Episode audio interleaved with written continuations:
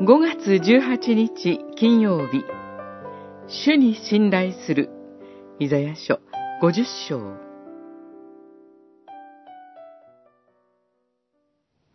お前たちのうちにいるであろうか。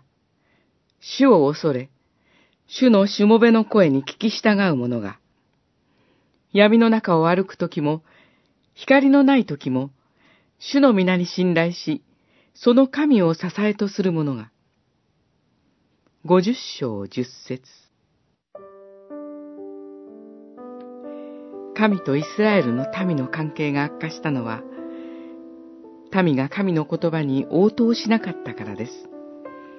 民は、神には救い出す力がないとでも思ったのでしょうか。それに対して神は、ご自身の成し遂げた出エジプトの出来事を示して、なぜ答えないのかと追求されました。神は、ご自分の言葉をご自身のしもべに託します。しもべは忠実に託された言葉を語りますが、不審の民は、かえってしもべを侮辱します。髭を抜こうとすることは、当時、最大の侮辱でした。しかし、しもべはひるむことなく、神の言葉を語り続けます。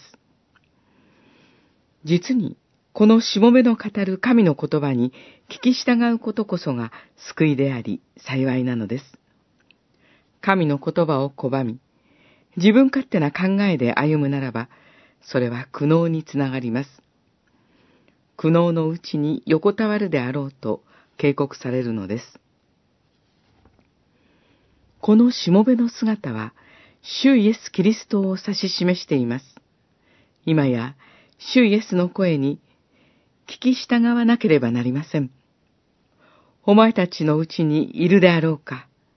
主の皆に信頼し、その神を支えとする者が、と言って、主なる神は、主に信頼して聞き従うことへと私たちを招いておられます。